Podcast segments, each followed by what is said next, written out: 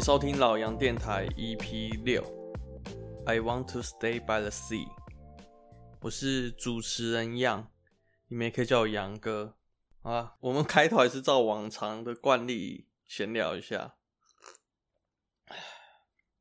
然后之前有人私讯我说，就是我喝东西的时候有点有点吵。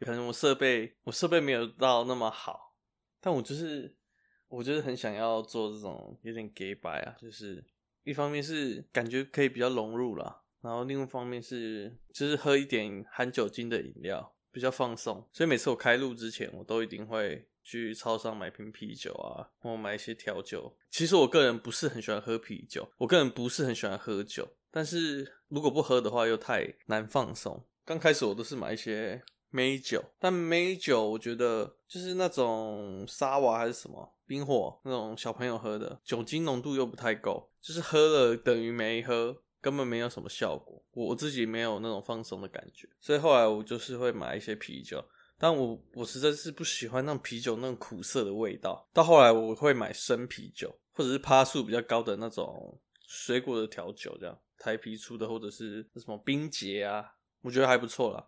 生啤酒真的还蛮好喝的，就是不会有那苦涩的味道，然后喝完会很畅快。我想说，既然我在喝，我就稍微去研究一下。然后我今天喝的是我自己调的啊，我就是觉得每次都要出去买有点烦，看一下网络上有什么可以在家自己就可以轻松做的调酒，所以我就去买了一瓶琴酒。然后今天是比较美酒那种的饮料，我买了一瓶苹果西打，大概四比一还是五比一。我大概抓大概啦，四份的苹果西打配上一份的琴酒，这样混出来的调酒，我觉得蛮好喝的，没什么奇怪的味道。然后加了琴酒之后，会有一种香草的香味，我也不确定那是什么味道。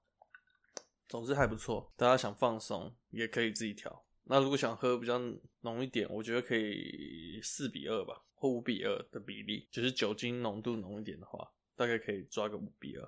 哦，我上次不是去看完《自杀突击队》嘛，然后最近我又去看了看电影了，这是去看那个《上气》。虽然我不是那种美漫狂粉啊，就是没有去钻研什么漫画，一些有的没有的其他的小说，反正我没有去钻研那个漫画啦。不过漫威的电影，我基本上每一集都有看，影集也有看。反正漫威宇宙电影宇宙，我我是有在追啦，就是上汽出了，我还是就是去电影院支持这样。但是不知道为什么，预告刚出来的时候，就一堆人嫌主角很丑，下面留言啊就说这是唯一一部不想看到的漫威电影。然后还有人说主角刘思慕长得很像那个 习近平，但我个人是觉得还好啦，脸方方的，眼睛小小的。其实还蛮多亚洲人符合这个 特征啊，这不就是亚洲经典脸型之一吗？要不然就是像那个功夫里面那个呆呆的那一个，拿水沟水洗洗头那一个，那个脸型是亚洲经典脸型之一的，所以我觉得还好啊。而且如果只凭长相就去否否定一个人，真的是蛮愚蠢的事情。你们不觉得很可笑吗？单论长相的话。我也觉得主角长得还不错啊。如果你们硬要拿他跟梁朝伟比，当然是有差，因为梁朝伟就是我们我们亚洲人看，我们台湾人啊、香港、中国那边的人看会觉得是很帅的演员。刘思慕感觉就是外国人眼中的华人，但我觉得他也没到丑。我觉得大家如果就是觉得他们选角有问题，然后就不去看的话，很可惜啊。长长成那也不是他的问题啊，天生就这样嘛。然后因为他的长相。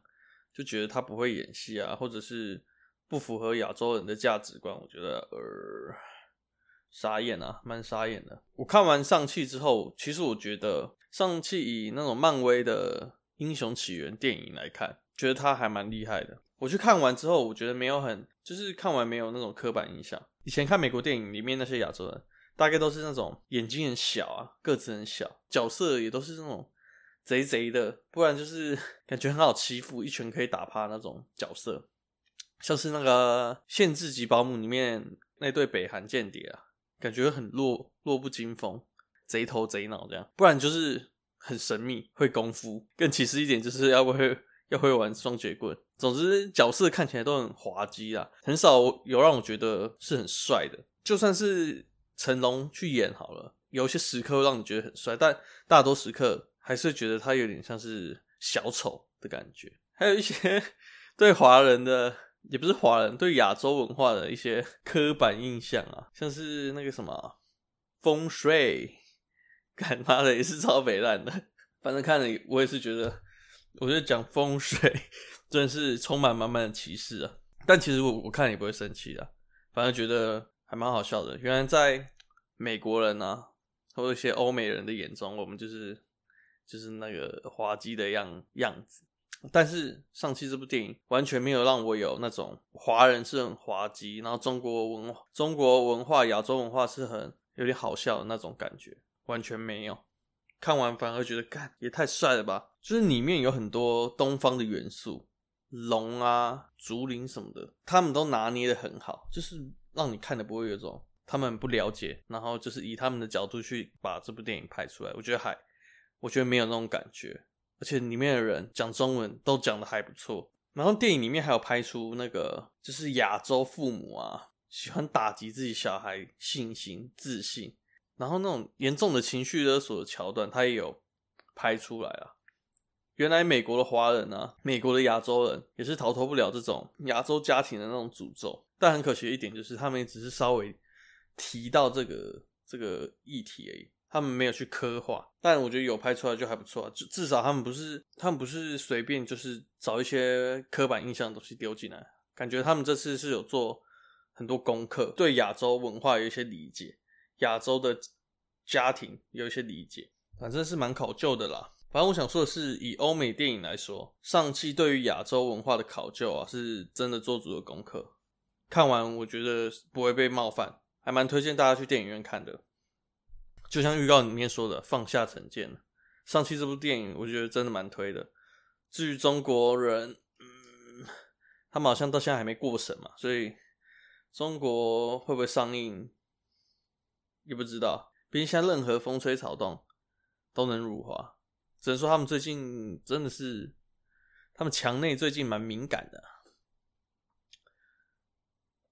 讲到辱华，最近那个 AV 女优山上优雅也被卷卷入了那个辱华风波。反正原因起因是因为山上优雅在微博发一个影片嘛，就是她穿着就是中国传统的汉服，然后对着镜头做出一些就是撒娇啊那种比较可爱的表情，这样。就是如果你有看过影片的话，你就知道，其实他在里面也没有什么做出什么夸张的行为啊，顶多就是他勾露的有点深。老实说，我看我也有去看影片啊，看完就嗯嗯哎、就是我觉得他很可爱又蛮大的，但不知道为什么我就是看完影片觉得有点尴尬，就是他对着镜头比那些耶啊，然后比那些动作，我就是觉得。他好像不太会 面对那些镜头，不太会面对正常的镜头。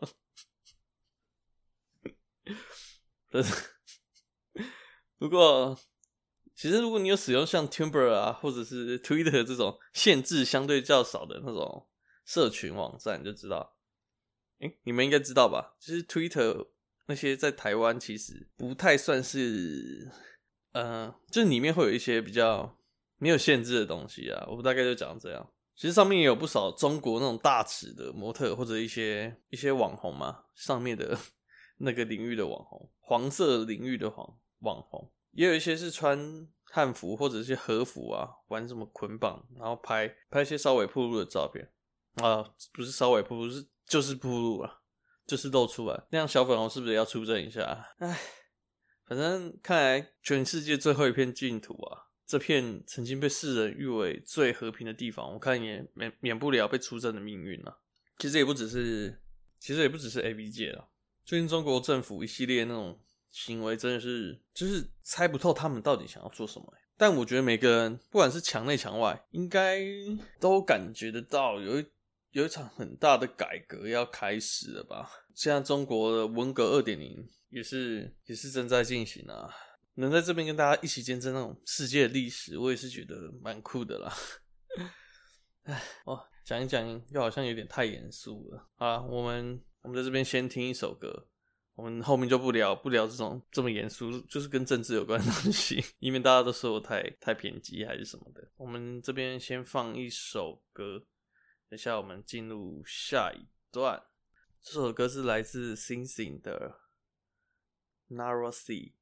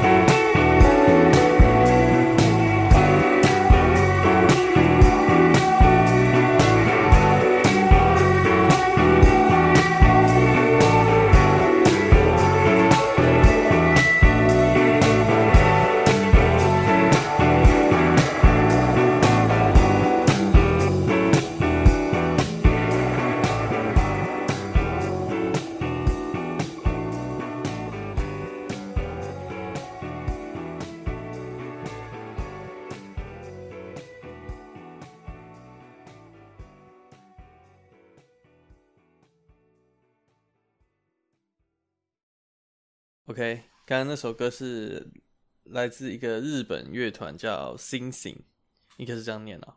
反正这个乐团我也是最近才发现，超级赞，真的超级赞。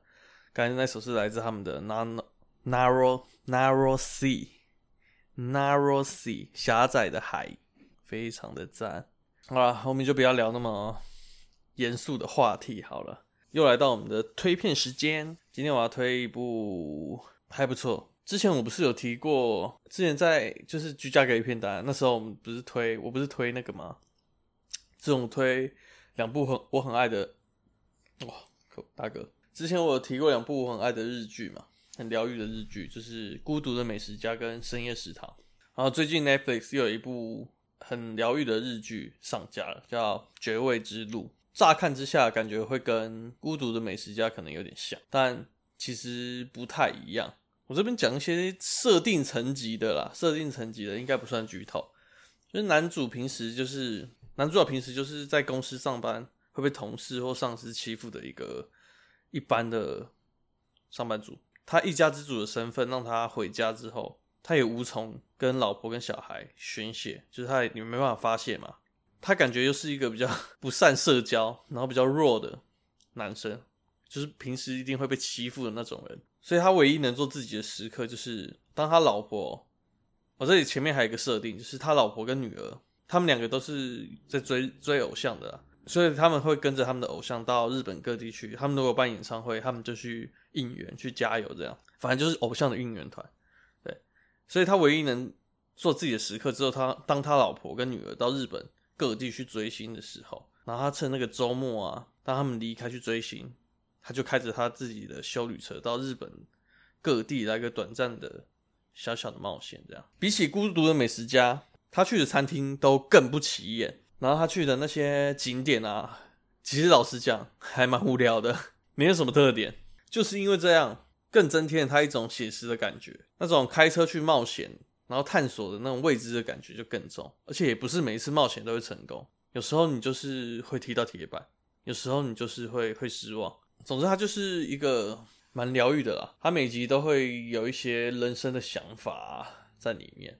绝味之物，它里面有一个要点，就是他要去吃一些快要失传的一些料理。那他们失传可能有各种原因，可能就是经营不善啊，或者是没有。没有接班人还是什么的，其实，在台湾应该也有很多那种老店，可能做个一两代，然后下一代不想接，然后他可能在那一代就会断掉，应该是蛮多这种老店的。他就是到日本各地去寻找这种这种店嘛，就让我想到之前还在屏东的时候，就是如果同学都回家，我可能留在宿舍，然后身旁朋友都都回家了，我就会自己骑车到到处去跑，或者是坐火车到附近去玩。这样有一次我就自己骑车。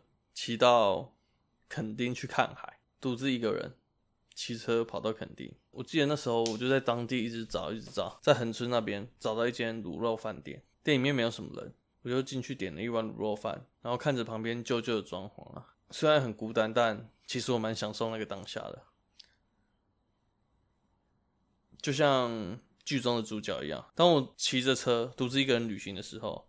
其实我很享受那种孤单的感觉，那种全世界都与我无关，享受旅行当下，不管是快乐的感觉，还是悲伤的感觉，还是任何的情感，只有在那个当下，我会觉得很自由。那是少数我觉得有自由的时刻。嗯，讲到骑去垦丁看海啊，我真的很喜欢垦丁的海边。还记得有一次，我跟那时候宿舍的室友一起骑车到垦丁去看夕阳，我还叫他帮我背着我的吉他，想说。我骑到垦丁的海边之后，我想要拿拿出那个吉他在海边自弹自唱，感觉就超有诗意的。就现场还蛮多人的，所以虽然我有把吉他拿出来，然后在那边弹，但因为我吉他也没有弹到很很强，然后又太多人，所以我又不敢唱出来，也不敢认真的大声的把它弹出来这样。但是当时在我脑海里，我是有一个画面的，我就是面对着海。海嘛，然后弹吉他，感觉像我在后方有个相机往前照，所以我是一个剪影，拿着吉他在那边弹，然后夕阳余晖这样洒洒向整个海边，然后海面呈现橘色，然后太阳是橘橘，天空橘橘的，我的背影就是我的背影就是一个剪影，这样黑黑的剪影，拿着吉他有够帅，边弹吉他边看着夕阳慢慢落下，好不浪漫啊！至少当时我是这么想的啦。不过现在回想起来，一定超白痴的，现场一定超白痴，因为吉他也没有弹好，然后带着一把吉他在那个海滩上耍帅，结果根本没有人觉得你帅。这种事还没有办法下水去玩，我们骑大概一一两个小时到垦丁，结果因为我背着一把吉他，我不能下水玩，可能就踏踏水。不过当时还是觉得自己很帅就是了，至少当时是这么想的。唉，我想说的是，其实我真的蛮喜欢海边的，虽然当时做的那种白痴的事情，现在看也是蛮智障的。如果如果如果要我再做一次，就是现在要再再去做一次，嗯，我会三思一下。但是在我的回忆当中，这段记忆还是蛮美好的。我就背着那把有点旧旧掉漆的吉他，坐在沙滩上，听着海浪，看着夕阳慢慢下沉。只要我听到那种浪那样打上，那样啪啪啪的那种声音，心里就能被它疗愈。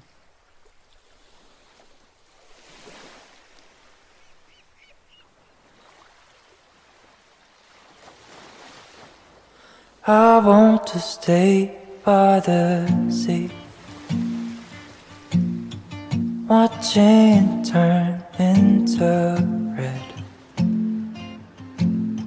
Sit down with the people,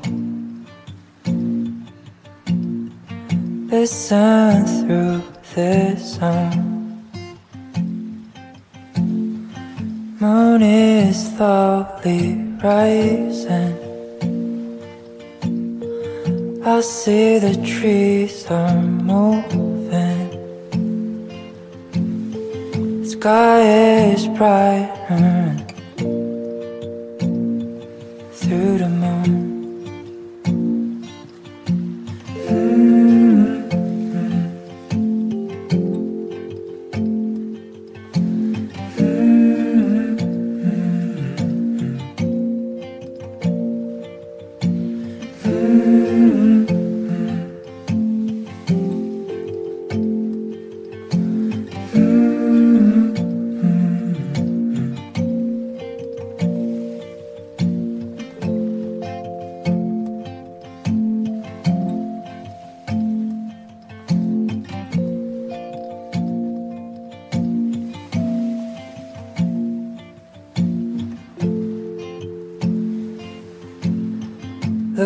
Those trees. Look how they move by the breeze. Look up the stars. Look how they shine through the night.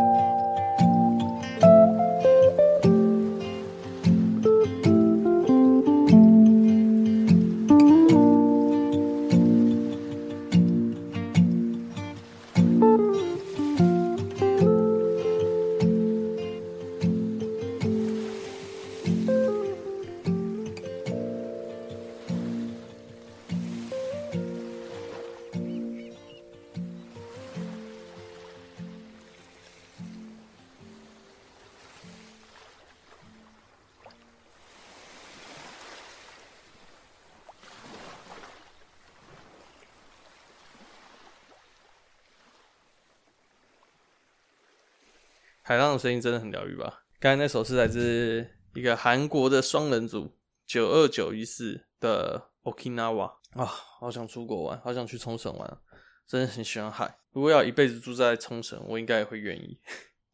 毕竟我我最爱的女星新垣结衣也是冲绳人嘛。总之，海浪真的是能疗愈人心啊！比起比起山，其实我更喜欢海。然后最近才发现啊，开始有点秋意了，凉凉的。靠，原来时间过这么快，才一转眼就要秋天了。但其实我还蛮喜欢夏天的啊。四季排名的话，夏天排第二，仅次于秋天。我很喜欢那种夏天那种很有活力的感觉，你看什么都是亮亮的，然后虽然很热。但是很有生机，尤其是海，就是夏天才能到海边去玩，其他其他时间去就真的有点太冷。夏天你就可以做各式各样的活动，而且夏天的海边有一种魔力，你知道吗？你也知道太阳超热超大，然后沙滩真他妈该死的有够烫，我的脚真的有被那个沙滩烫到起水泡过。但只要想到，就是你再多走个几步啊，再冲一下，你就可以。徜徉在那个冰凉的海水里，被海浪卷起来的水花拍打，然后有时候浪太大，你甚至会被卷到海里，吃到那个海水，然后整个鼻腔啊、嘴巴都灌满那个海水，很呛、很咸。但是你就是不会讨厌海边，你就是不会讨厌海。有时候你玩到力竭，你自己都没发现，然后回到饭店、回到家、回到宿舍之后，整夜好眠。可惜今年疫情，完全没有到海边或溪边，真的很可惜。真的好想好想玩水哦！没有海边的夏天，我真的超级讨厌的，只剩下热，还有热，还有热。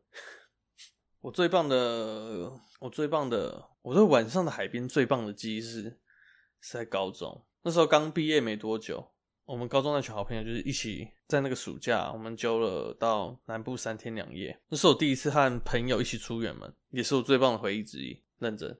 那真的是我最棒的回忆之一。其实现在还是很想跟以前的朋友一起来个三天两夜的旅行啊！可惜大家要出社会了。之前大学的时候就有在揪，大家也都是因为课对不上啊，而且大家要四散各地，有人在台北，有人在台东，有人在花莲，然后我在屏东，各自四散，各忙各的，时间真的很难抢。然后现在到现在，有些朋友甚至渐行渐远了，然后又出社会，根本乔不到时间，心里总是有一点点哀伤啊。但那次旅行真的是我至少活不到现在最棒的旅行之一。而且我们当时第一天是高雄，第二天就搭船到小琉球。那时候我们住在一个斜坡吧，其实我有点忘记是岛的哪一侧，就是一个斜坡，斜坡上，它应该是在一个比较靠山上的地方的斜坡。我们知道走出民宿的大门，往前看就是就是往山下的那个山路嘛，然后再往前就是一望无际的海。那时候我们。就租了几台摩托车，然后跑遍那个那个岛上各个景点啊，然后甚至还去那个他们岛中间有一个很恐怖、很阴森的地方，好像是一个土地公庙吧。然后那时候我们就想冒险，然后就骑过去，但我们到那个点真的觉得有点阴森，所以我们就赶快撤撤退。反正那个旅行真的很好玩。然后在岛上那时候 小屁孩，所以我们好像也没戴什么安全帽，就在岛上飙车。那岛上警察当时也没有什么抓，因为每个游客都是这样，虽然不太好啊，所以大家骑车还是注意安全，不要飙车，然后戴安全帽。然后我们就把岛都玩了一遍啊，然后到各个到各个景点去踏点啊，还有还有人差点骑到龙虾洞里面，差点差点有命案跑出来。反正玩了一整天，我们就回到民宿。然后民宿它中间有一个斜坡嘛，斜坡就是马路，然后它对面还有一块它的地。那块地是是片草坪，它在上面盖了一个凉亭，然后放几张放几张躺椅。我记得那时候大家回去之后，他们都跑进那个民宿里面吹冷气、聊天、看电视。然后就有一个同学，好像他们那时候一直把我们凑对了，虽然是开玩笑凑对，反正那时候那个女生就跑出去看海，他们就叫我出去叫她进来，这样，因为她在那个庭院上面休息嘛，她可能在那边看海还是什么的。然后我就出去走，走到那个庭院，我这时候才发现，原来这边晚上那么舒服，就是那个晚风啊，毕竟是海边嘛，其实风不不少，夏天的晚风啊，夏夜里的晚风啊，真的蛮舒服的。往前看，虽然早上看是一望无际的海洋，但晚上那个岛就是很朴素，没有什么光害，所以看不到海，但是听得到远处那海海浪拍打岸边的声音的，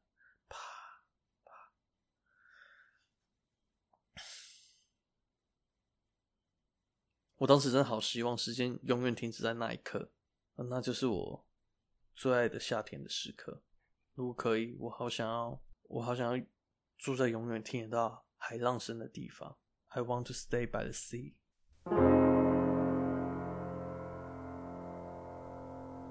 夏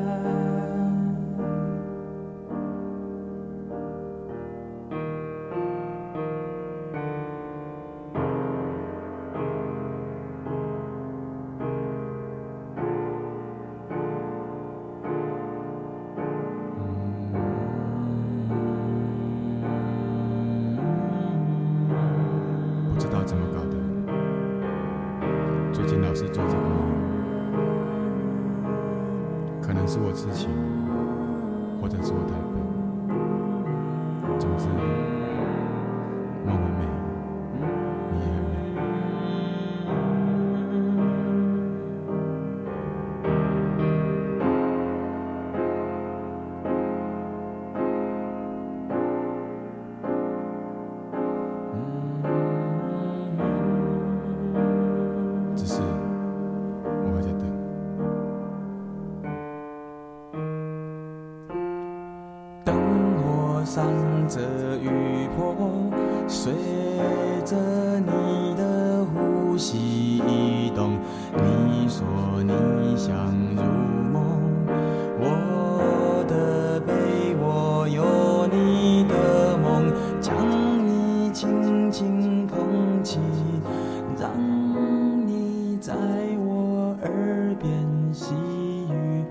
夏夜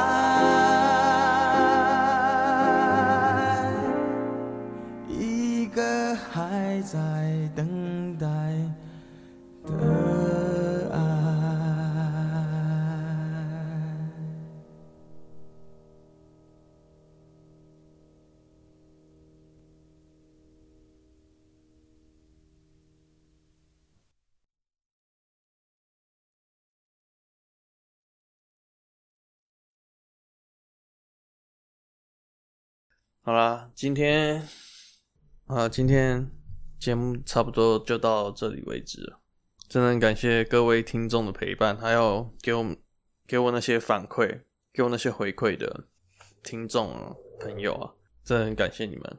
虽然我都快中秋节我才放下一碗风，但我，就是想放啊，就是任性啊。好啦，这结尾这边还是祝大家中秋节快乐。